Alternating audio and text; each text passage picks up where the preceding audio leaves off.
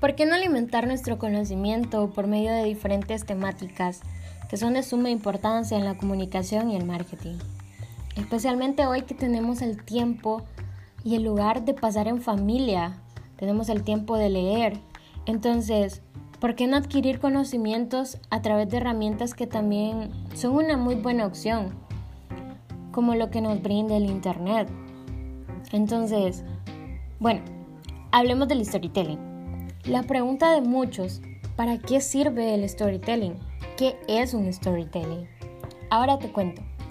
Un storytelling es el arte de contar una historia y relatarla de una forma creativa, dándole vida al marketing de alguna empresa con el fin de tener mayor alcance y acercamiento de las empresas a través de las historias que van dirigidas a su audiencia.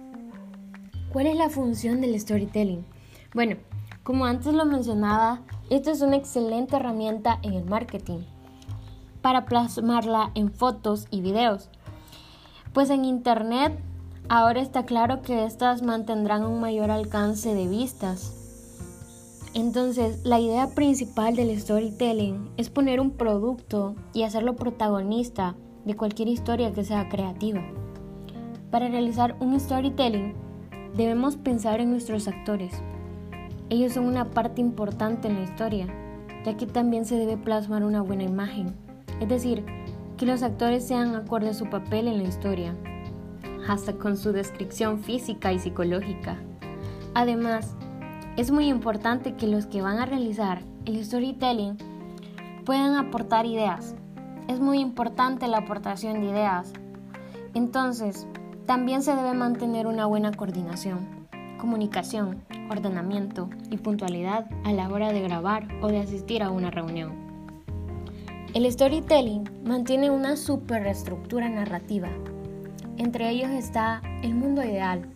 Es como pensamos que sería nuestra historia. El mundo fracturado. Es cuando pasa el problema que impide que la historia siga a como lo habíamos pensado. El proceso de reconstrucción es el proceso que vamos a realizar para solucionar lo que es el problema que se ha ocasionado. Un ejemplo sería cuando el vestido de alguien se rompa. ¿Qué vamos a hacer para solucionar este problema? Buscar ayuda o salir rápido a comprar otro. Obviamente todo esto sería dentro de nuestro storytelling. El mundo reconstruido es la historia en sí, o sea, cómo vamos a finalizar nuestra historia, ya juntando lo que es el mundo ideal, el mundo fracturado, el proceso de reconstrucción del mundo y finalizando con el mundo reconstruido, manteniendo al final siempre una moraleja. En la recreación y ordenamiento de nuestro storytelling tenemos cuatro pasos. Entre ellos están los diálogos. Aquí se plasma lo que cada uno de nuestros actores va a decir en su guion. Segundo, la locación.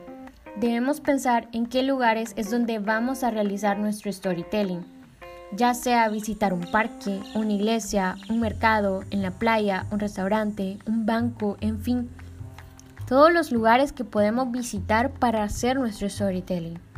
Tercero, el tiempo. Es muy importante, pues hay que tomar en cuenta los tiempos en los que los actores van a hablar durante el guion. El tiempo de cada suceso, es decir, María habla del minuto 3 al minuto 5 y así sucesivamente. Y como cuarto paso, la descripción técnica, es decir, la descripción de la historia, pero contar los hechos más importantes y relevantes. Tomando en cuenta estos pasos y plasmarlos, realizaremos un mejor trabajo, ya que tendremos un mayor orden. Ahora quiero hablarles de la eficacia que esto tiene en una empresa como herramienta de comunicación. Aspectos positivos de la historia.